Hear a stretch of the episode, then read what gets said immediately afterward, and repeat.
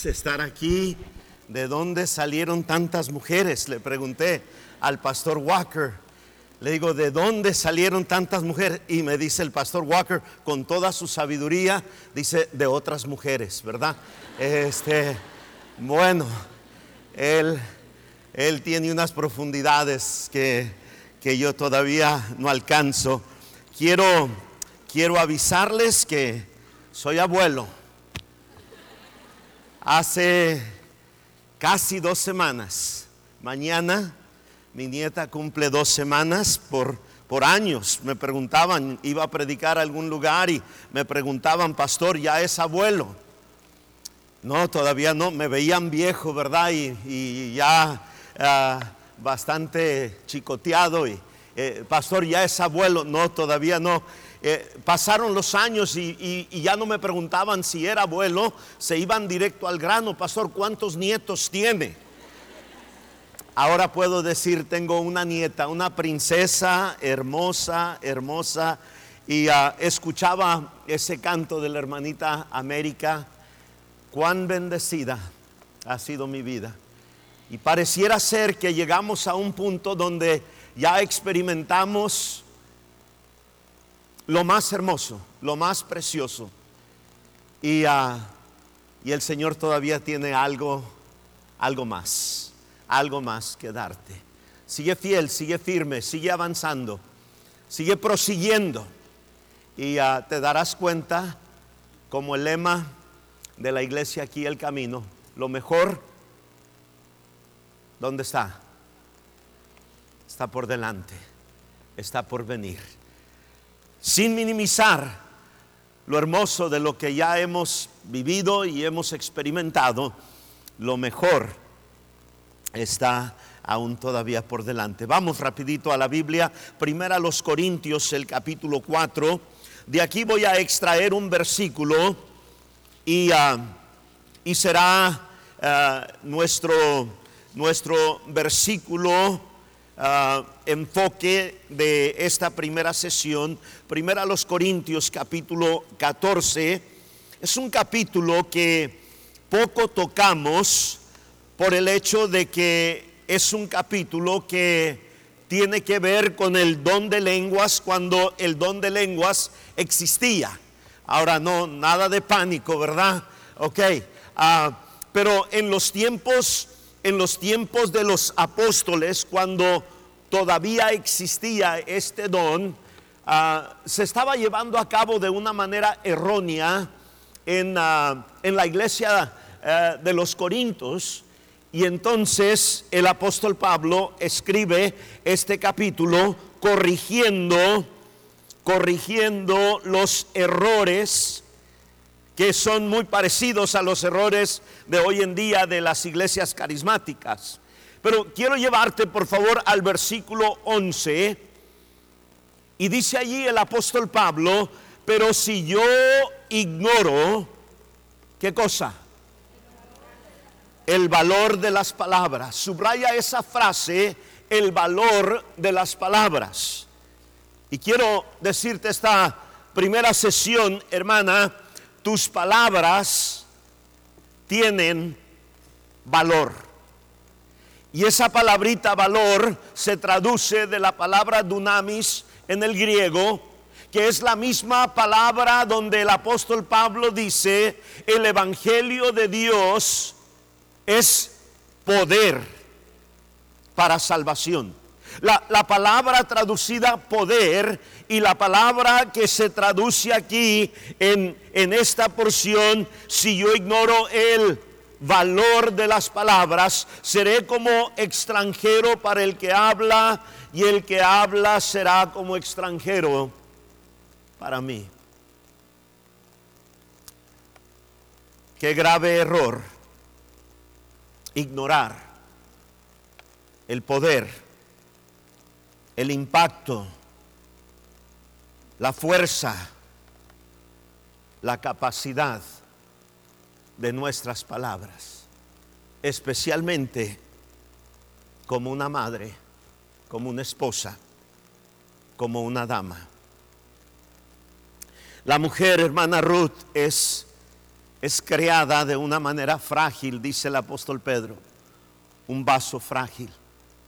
Y no, no obstante, dentro de ese vaso frágil, la mujer tiene un increíble poder con sus palabras. Y el diablo lo que quisiera es que tú como las personas de la iglesia en Corinto ignores el valor de tus palabras, el poder de tus palabras. Quizá no te imaginas de lo que Dios pudiera hacer con tus palabras. ¿Alguien sabe cómo fue creado todo lo que existe en este mundo? Por medio de la palabra de Dios. Obviamente las palabras de Dios tienen mucho más poder que las palabras de algún hombre. Pero recuerda que tú y yo fuimos criados a imagen y semejanza de Dios. ¿Cómo estoy transmitiendo el mensaje de esta mañana? ¿Cómo fue que la hermana América pasó aquí y transmitió el mensaje de ese hermoso himno a través de palabras? Si yo ignoro el valor de las palabras. Somos el resultado esta mañana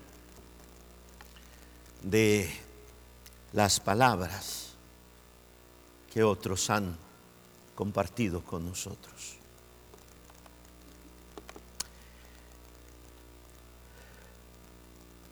Hay tiempos cuando estamos más supuestos a ignorar el valor de las palabras.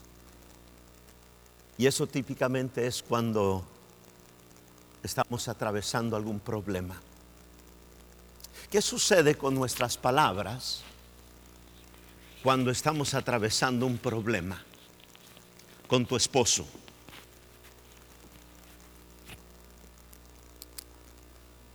¿Nadie? Ok, me equivoqué de sermón. ¿Qué sucede con tus palabras cuando estás teniendo un problema con alguna hermana en tu iglesia? Si no quieres admitirlo con tu esposo, algunas no están casadas, ¿verdad? Pero ¿qué sucede con tus palabras cuando estás teniendo un problema con alguna hermana en la iglesia?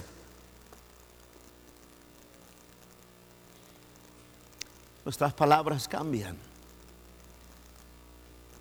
En ocasiones hay silencio.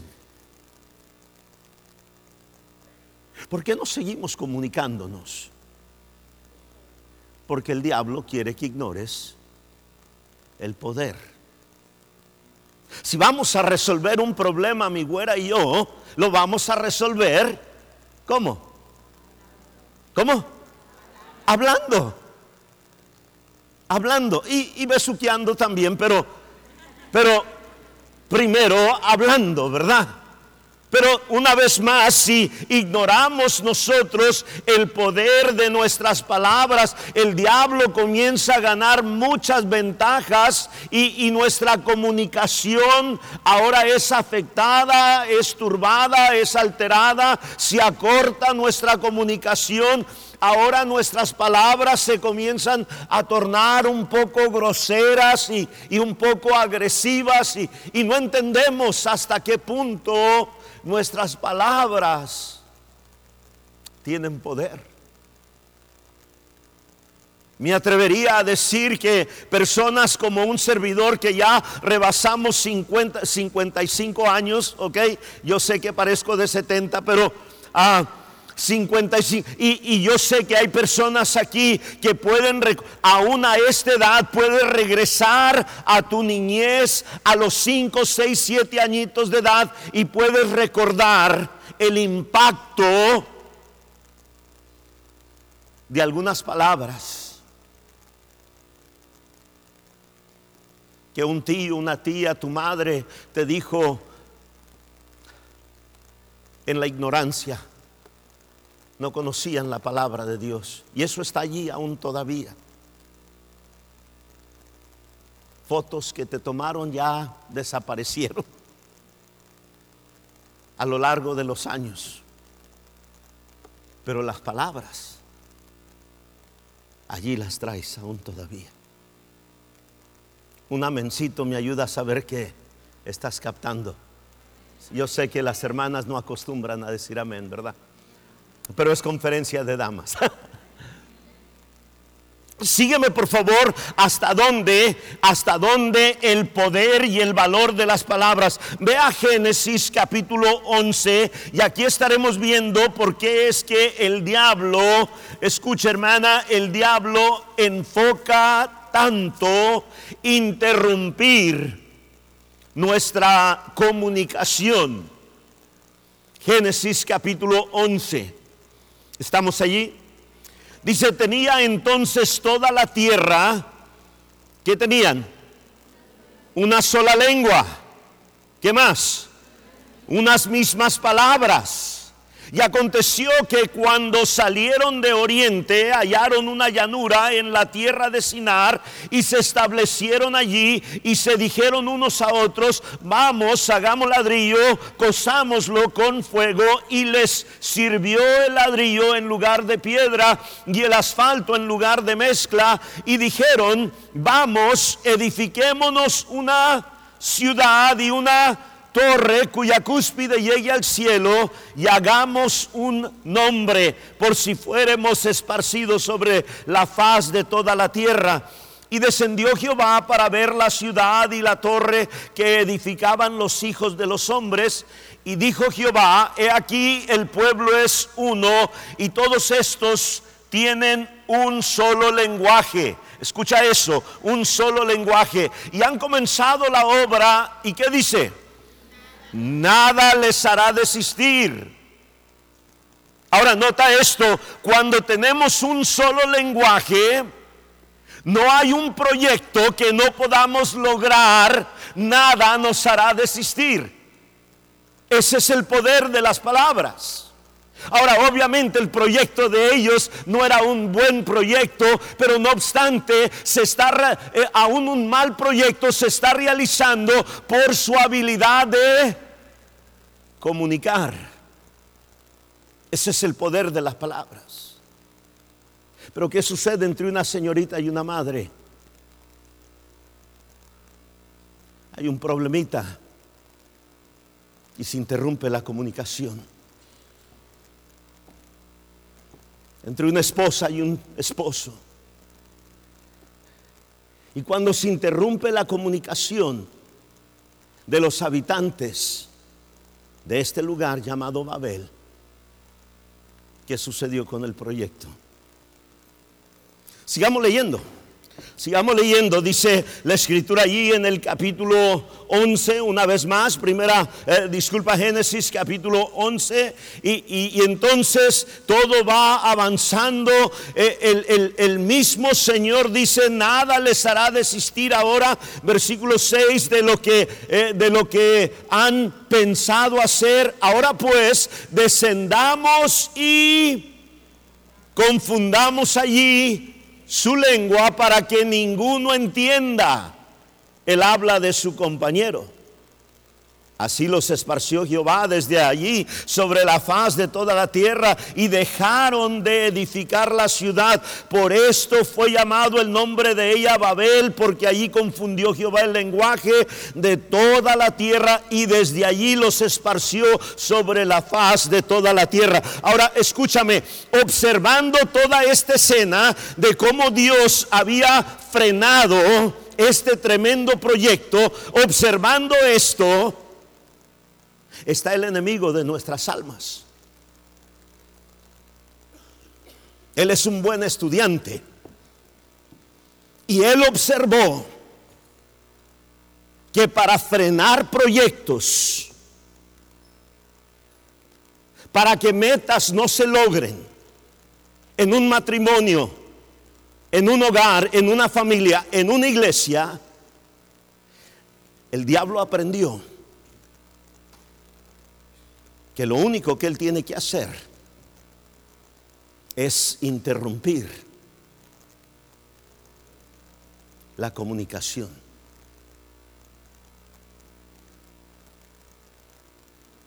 Si te preguntara esta mañana, ¿cómo está tu comunicación con tu esposo? ¿Cuántas de las casadas levantarían su mano en alto y dijeran, pastor, mi comunicación con mi marido está bien? No, no, no, no la levantes, no la levantes, no seas hipócrita. Oh, hasta las dos manos levantamos, ¿verdad? Y, el pobre viejo allá. Uh, si te preguntaran esta mañana, ¿cómo está tu comunicación con tus hijos? ¿Tienes una buena comunicación con tus hijos? ¿Levantarías tu mano en alto y dijeras, sí, pastor, tenemos una buena comunicación, vamos avanzando, hay metas que estamos logrando? ¿Cómo está tu comunicación con, los, con las hermanas dentro de la iglesia? Y, dirías, ¿pudieras tú decir esta mañana, hay una buena comunicación o, o has llegado al punto donde ignoras el valor? de las palabras. Y tantos proyectos están allí, por un lado. Fui a recogerme el, el hijo de los hermanos Walker, Aigeleth. Bueno, ustedes no lo conocen como Aigeleth, ¿verdad? Brother. Y venía por teléfono comunicándose. Este especial, este otro, eso porque queremos que los proyectos avancen. Escucha hermana, no permitas que el diablo te lleve a ignorar el tremendo poder de tus palabras. Ve a Proverbios capítulo 18, por favor conmigo. Proverbios capítulo 18.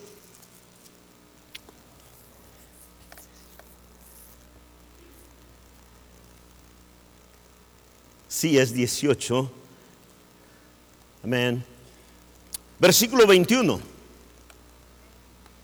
¿Alguien tiene este versículo subrayado en su Biblia? Levanta tu mano en alto si lo tienes subrayado. Una persona, dos personas, en una multitud como esta, hermanos. Hermanos, toma una pluma y subrayalo. Subrayalo. Dice, la muerte, la muerte y la vida, ¿estamos ahí? ¿Está en qué? Imagínate cuánto poder tiene tu lengua, cuánto poder tienen tus palabras.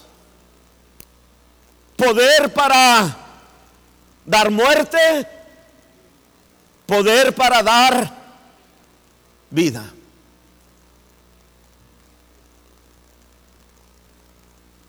Pero si ignoramos que nuestras palabras tienen increíble poder, para dar muerte, para lastimar, para herir.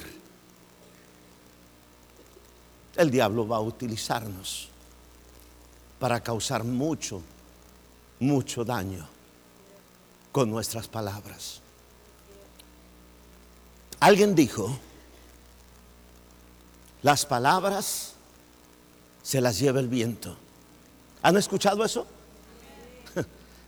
Esa es una mentira. Las palabras no se las lleva el viento, las palabras no se las llevan, eh, no se las llevan los años. No, no, no. Las palabras tienen un increíble poder para dar muerte, para dar vida. Al rato van a conocer a mi güera. Cuando tú veas, cuando tú veas a mi güera, vas a decir tú, ¿cómo la convenció el pastor Galván? No fue mi dinero, porque no tenía ni tengo.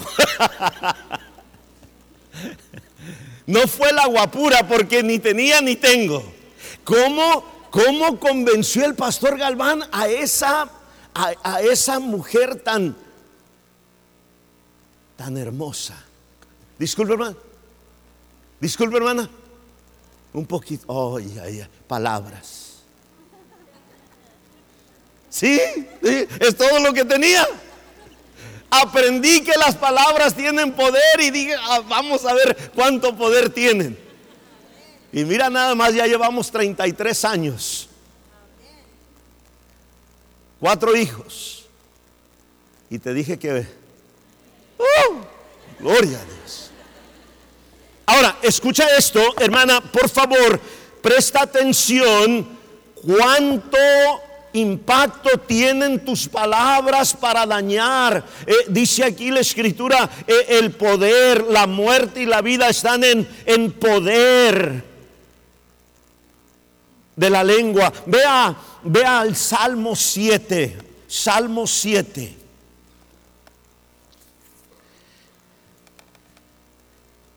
Versículo 1. Dice, ¿estamos ahí? Dice, Jehová Dios mío, Salmo 7, versículo 1, Jehová Dios mío, en ti he confiado. Nota, sálvame de todos los que me persiguen. ¿Y qué?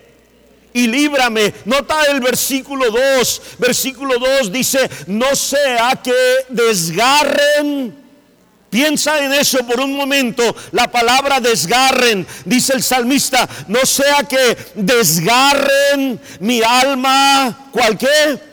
¿Cuál león? Y me destrocen sin que haya quien me libre. Ahora, piensa por favor por un momento conmigo, hermana. ¿Qué armas tendría el enemigo que causarían que el alma del salmista fuese desgarrada y que él fuese destrozado sin que nadie le pudiera librar. ¿Qué tipo de armas tenían estos enemigos? Nota por favor, antes de que comience el salmo, hay unas palabritas entre el número del salmo y el primer versículo. No son parte de la Biblia, son puestas allí para que tengamos una idea del trasfondo de este salmo. Y dice, eh, ¿qué, dice? Sigayón de David que cantó a Jehová acerca de las palabras de Cus, hijo de Benjamín. Hermana Ruth, el arma que que dice el salmista está desgarrando el alma, destrozándole sin que haya quien lo defienda. ¿Cuál era? Las palabras. Las palabras de Cus, Benjamita.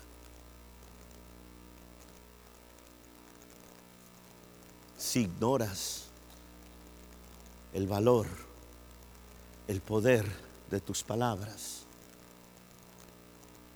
No estarás consciente, hermana,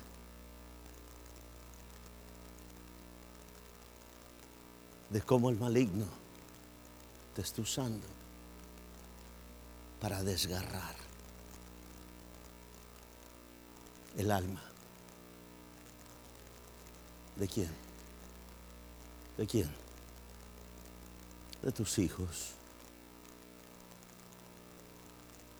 de tus nietos, de tu esposo, de tus hermanas en Cristo. Pareciera ser, hermana Ruth, que, que más temor tenía el salmista, no a la espada y a la lanza de los filisteos No clama él de esta manera cuando, cuando va a enfrentar a Goliat. Pareciera ser que hay un temor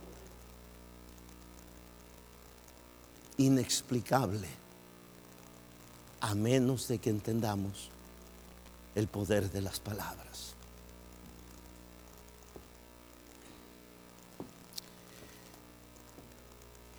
¿Cuánto cuidado tienes tú, hermana, para que tus palabras sean sazonadas con, con gracia? cuando corriges, cuando instruyes, cuando intentas arreglar un problema. Suele suceder para cuando una pareja viene a tratar algún problema en mi oficina, suele suceder que los problemas que vienen a tratar no es el problema que tuvieron originalmente, sino son los, los problemas que, que ahora han surgido a raíz de que trataron de una manera equivocada con ese problema original. Comenzaron a lanzar saetas y, y dardos y, y palabras fuertes.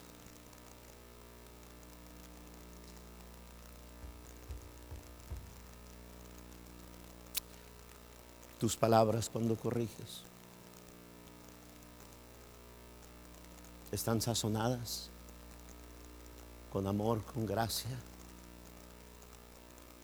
O quizás son palabras como estas. Ve por favor conmigo al segundo libro de Samuel. capítulo 19. Pastor, vinimos para que nos animara, pastor. Te estoy animando, te estoy animando a que reconozcas el valor de tus palabras, el poder, el impacto que tú pudieras tener en la vida de las personas que te rodean. Segundo libro de Samuel, capítulo 19. David viene ya de regreso a, volver a tomar el trono después de que Absalón ha sido derrotado. Y dice el versículo 43, entonces respondieron los hombres de Israel y dijeron a los de Judá, nosotros tenemos en el rey diez partes y en el mismo David más que vosotros. ¿Por qué pues nos habéis tenido en poco? ¿No hablamos nosotros los primeros respecto de hacer volver a nuestro rey? Y las palabras de los hombres de Judá fueron más violentas que las de los hombres de Israel. Esa frase, palabras violentas, vuelve a aparecer en otra ocasión en Malaquías capítulo 3. Por falta de tiempo no vamos a ir allí a Malaquías capítulo 3, pero vuelve a aparecer allí esa misma frase. Vuestras palabras han sido violentas, dice el Señor. Típicamente cuando pensamos nosotros en violencia doméstica, en qué pensamos. ¿Cómo? Golpes. Golpes. Golpes. ¿De quién? Golpes del marido, ¿verdad? Porque él es más grande y es más fuerte y es... Oh, hermana, tú reduces a ese gigante a mortal angustia. Con el poder de tus palabras.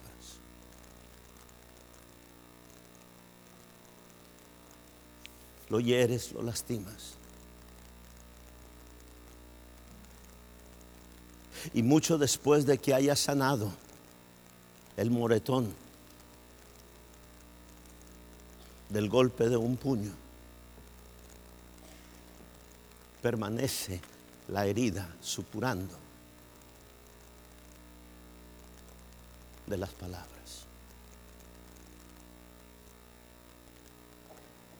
Ten cuidado, hermana, cómo le hablas a los pequeñitos. ¿Tienes algún ministerio aquí en la iglesia? ¿Con niños? Niños, niños problemáticos. No hay aquí, ¿verdad? Aquí en el camino no, pero vienen de otras iglesias.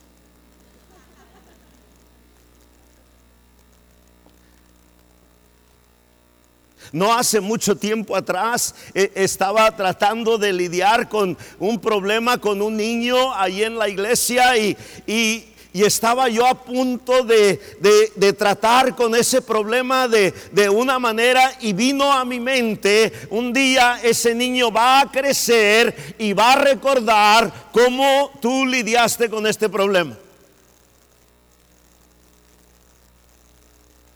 Y tan pronto, hermana, me llegó ese pensamiento. Un día este niño, este niño de cuatro o cinco años va a crecer y, y se va a acordar cómo tú trataste con este problema.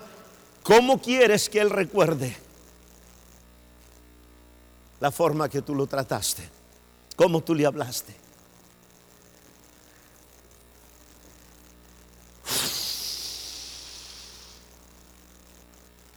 Se bajó todo.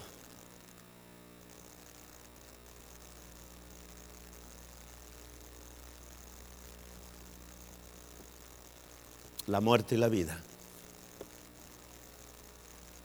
Si ignoramos el valor de nuestras palabras, estamos lastimando, estamos hiriendo, estamos dando muerte y ni cuenta ni cuenta nos damos. El valor de nuestras palabras para dar vida. Jueces capítulo 19.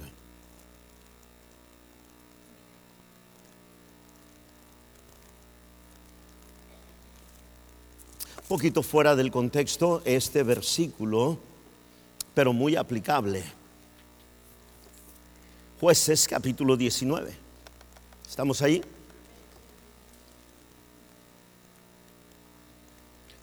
Se escucha hermoso las hojas allí, pero si llegaste a Apocalipsis ya te pasaste. Algunas andan en los mapas, ¿verdad? Este, la concordancia, ¿no?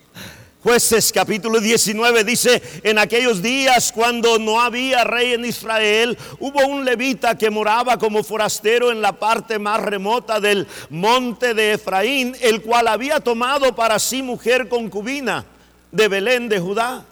Y su concubina, ¿qué dice hermana? Le fue infiel. Su concubina le fue infiel y no solamente le fue infiel, se fue de él a casa de su padre, a Belén de Judá. Lo abandonó, le fue infiel y lo abandonó y estuvo allá durante cuatro meses. Y se levantó su marido y la siguió para hablarle, para hablarle amorosamente y qué Ahora, nota esto, nota, él sabía que para hacerla volver, la única manera de lograrlo sería mediante, ¿qué? El poder de sus palabras. Ahora, pregunta, esta mujer que había sido infiel, esta mujer que había abandonado, a su marido, merecía que le hablaran amorosamente. A lo menos una hermana que levante la mano y diga, sí, pastor, ella merecía que le hablaran amorosamente. E, ella, ninguna, ninguna.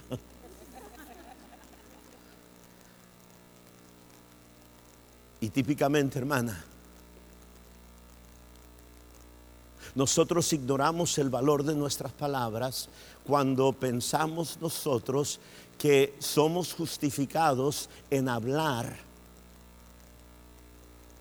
como aquella persona merece que yo le hable. Me fui infiel y me abandonó, entonces ella merece que yo le hable así, así, así. Espérame. Hagamos a un lado lo que nos imaginamos nosotros, ella merece y pensemos nosotros qué es lo que yo quiero lograr.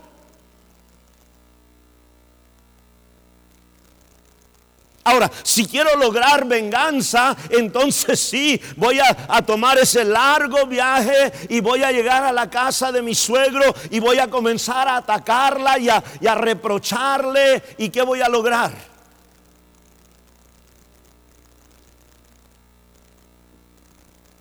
Pero ¿qué quería él lograr? ¿Qué quería? Hacerla volver. Las palabras. No obstante la infidelidad, no obstante el abandono, este hombre entendía, yo poseo algo por medio de lo cual puedo dar un giro a esta condición en la cual estoy viviendo. Que poseía el poder de sus palabras. Y fue y le habló como merecía. Como merecía? Fue y le habló para volver a dar vida.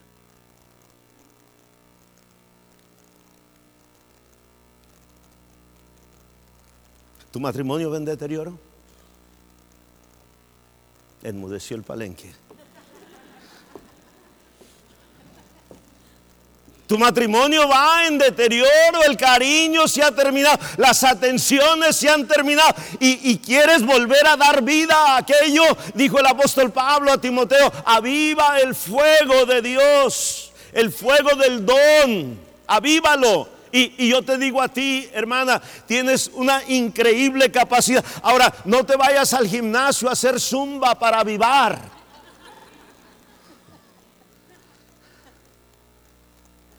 Bueno, quizás sí. No, este, ah, no, no, no pienses que vas a avivar mediante perder tantos kilos o esto o aquello o, una, una cirugía allí cosmética. No, no, no. Mira, lo que, lo que va a avivar aquello es el poder de tus palabras.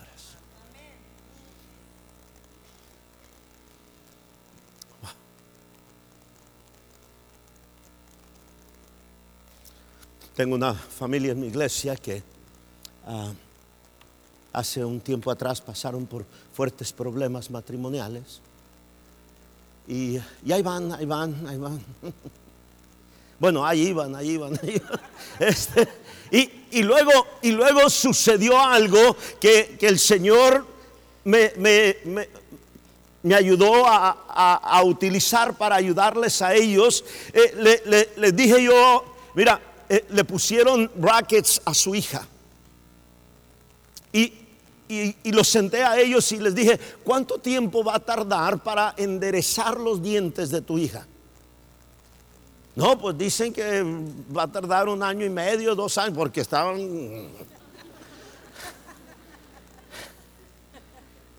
Le dije, ok, si, imagínate, si va a tardar un año y medio, dos años para enderezar los dientes de tu hija y ella tiene que pasar por toda esta terapia, vamos entonces a tomar más o menos el mismo tiempo para enderezar.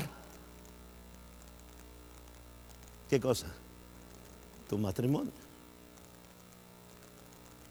¿Ves? Porque pensamos nosotros que lo que se arruinó a lo largo de 15 años se debe enderezar en tres días.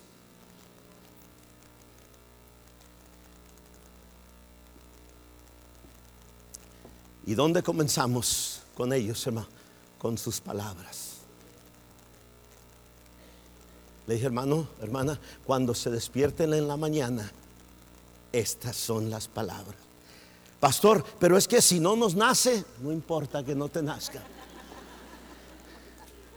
Y cuando se vaya al trabajo él, hermano, te despides con estas palabras. Hermana, tú lo despides a él con estas palabras. Y cuando llegue del trabajo lo recibes con estas palabras. Y tú con estas... En una semana regresamos. Pastor, ya se arregló todo. Le dije, no, no, no, no, no, no. No, no, no. No. Hay que seguir la terapia para que aquello que ahorita no nace y lo están haciendo como terapia, ahora les comienzan a hacer. Y como a las dos semanas dicen, pastor, ya, ya me nace. El poder, el valor de las palabras. Me paro detrás del púlpito a predicar y ellos se sientan más o menos acá en esta área. Nosotros allá no tenemos el privilegio de estas bancas ah, de lujo. Nosotros allá tenemos ah, asientos. Y, hubo un tiempo, hermana Ruth, hubo un tiempo donde él se sentaba aquí y, y dejaban un asiento en medio y luego se sentaba así, hermano. Ahora, ahora parece que los dos se sientan en el mismo asiento.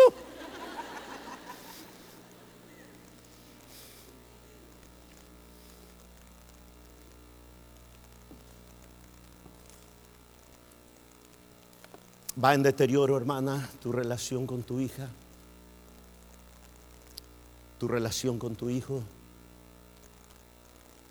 tu relación con una buena amiga en la iglesia. No ignores el valor, el poder de las palabras para dar vida. Sígueme por favor. No solamente las palabras tienen poder para comunicar, poder para dar vida, poder para, para herir, para lastimar, para dar muerte, pero sígueme por favor. Las palabras tienen poder para controlar tu temperamento. ¿Nunca te has hallado con el temperamento un poco descontrolado? No, nunca, pastor. No, no, no somos somos mujeres de Proverbios 31.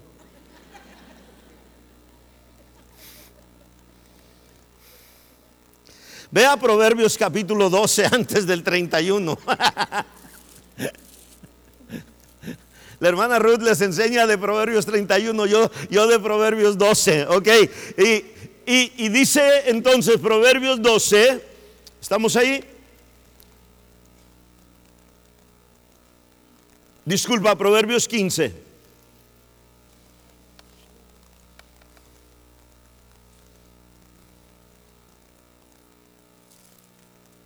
Versículo 1, dice, la blanda respuesta, ¿qué? Quita la ira. Mas la palabra áspera, ¿qué? Hace subir el furor. La blanda respuesta, ¿qué? Más la blanda respuesta, quita la ira. ¿Y, y luego qué dice?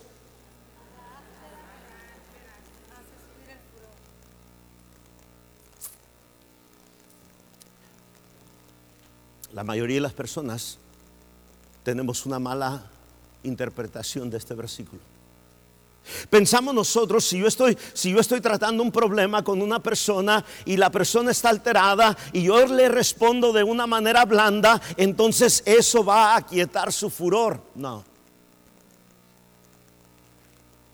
Este versículo no está hablando de aquietar el furor de otra persona, está hablando de aquietar tu propio furor. La blanda respuesta quita la ira. ¿La ira de quién?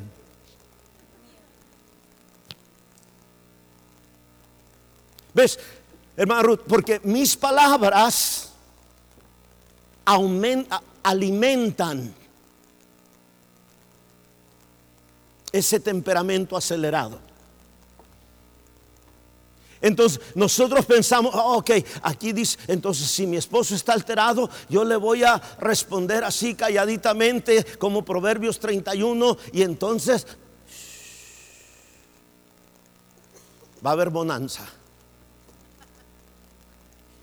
Y no la película de vaqueros, ok. Va a haber, va a haber eh, quietud.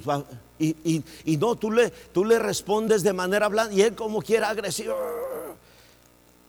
y dices tú no funcionó. Es que no se trata de eso el versículo. El versículo dice la blanda respuesta es para que la persona que da la blanda respuesta no se altere. Porque las palabras tienen poder aún para acelerar tus emociones.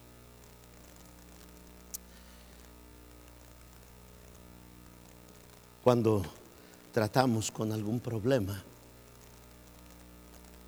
intento, no siempre funciona, pero intento que en muy poquitas palabras aquella persona me explique lo que pasó. Porque entre más palabras use y más crema le ponga a los tacos, ¿sabes qué sucede? Se vuelve a acelerar.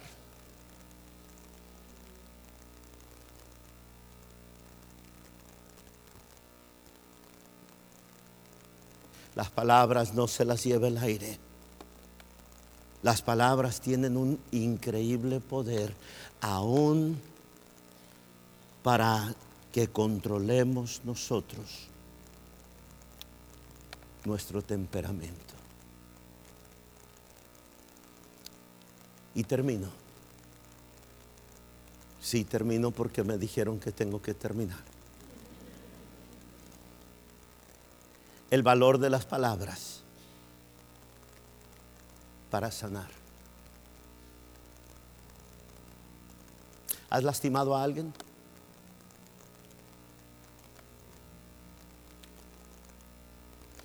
¿Has lastimado a alguien? ¿Quieres sanar?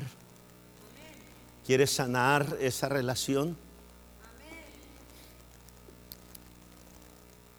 Sí, pastor, le voy a preparar su platillo favorito. No, no va a funcionar. Bueno, prepáraselo también, ¿verdad? Es más, prepáralo y me invitas a mí también. no, no, no va a funcionar. Si verdaderamente quieres sanar, las palabras tienen poder.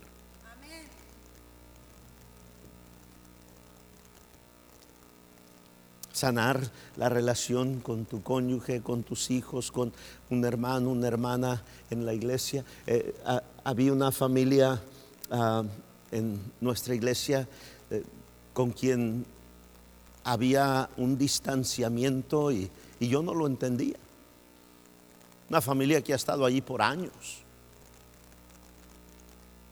Y un día vino un hermano de la iglesia, un buen hermano, vino y, me dice, pastor, ¿pudiera tener una reunión con usted y con el hermano? Y mencionó al padre de esta familia. ¿Pudiera tener una reunión con usted? Y, y le dije, sí, hermano, claro.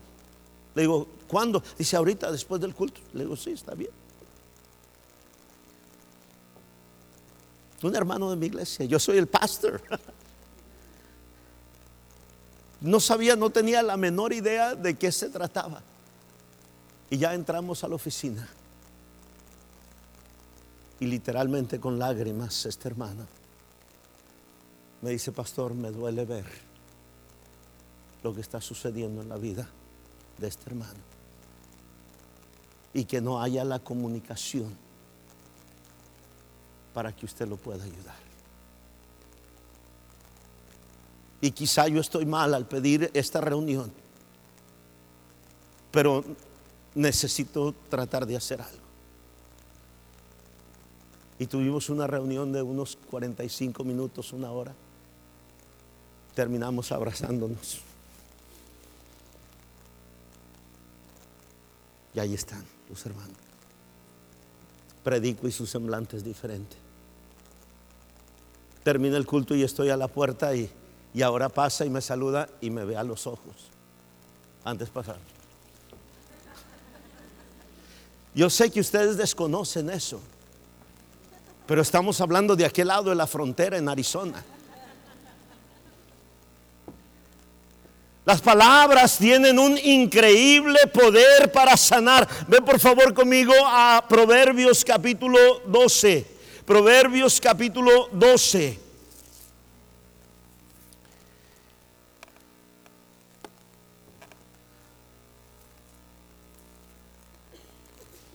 Versículo 18.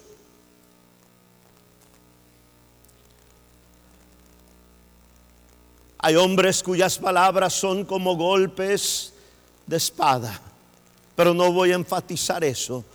La segunda parte dice, más la lengua de los sabios es que, ah, las palabras, hermana Ruth, tienen poder para sanar.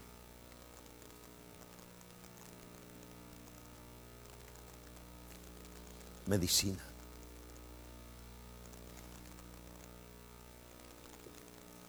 ¿Cuándo fue la última vez que de tus labios salieron las palabras? Lo siento.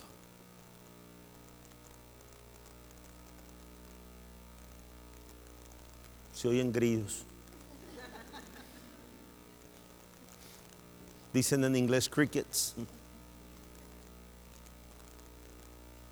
Lo siento.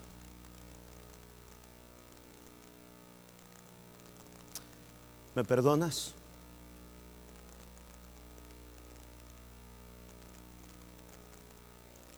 Estamos hablando de quimioterapia que elimina el cáncer. Tratamientos fuertes de radiación. Lo siento. ¿Me perdonas?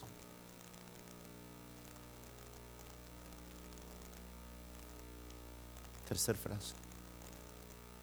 ¿Qué puedo hacer para remediar esto?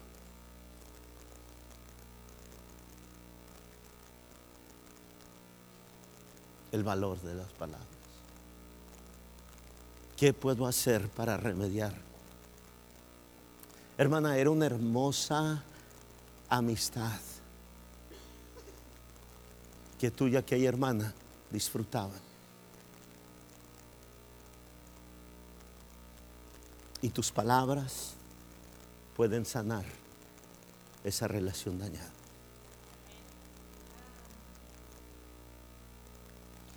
Palabras de gracia.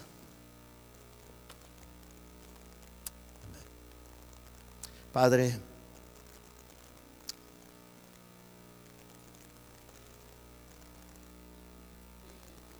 Tú obraste, Señor, de una manera tan preciosa para diseñarnos con tantas facultades. Una de las más importantes, nuestra habilidad de palabras. Con ellas, Señor, confesamos un día que éramos pecadores, porque entendimos que el que confiesa con su boca y cree en su corazón es salvo. Con esas palabras no solamente nos comunicamos contigo, Señor, pero también tienen el poder para que nuestras relaciones, terrenalmente hablando, fluyan con armonía.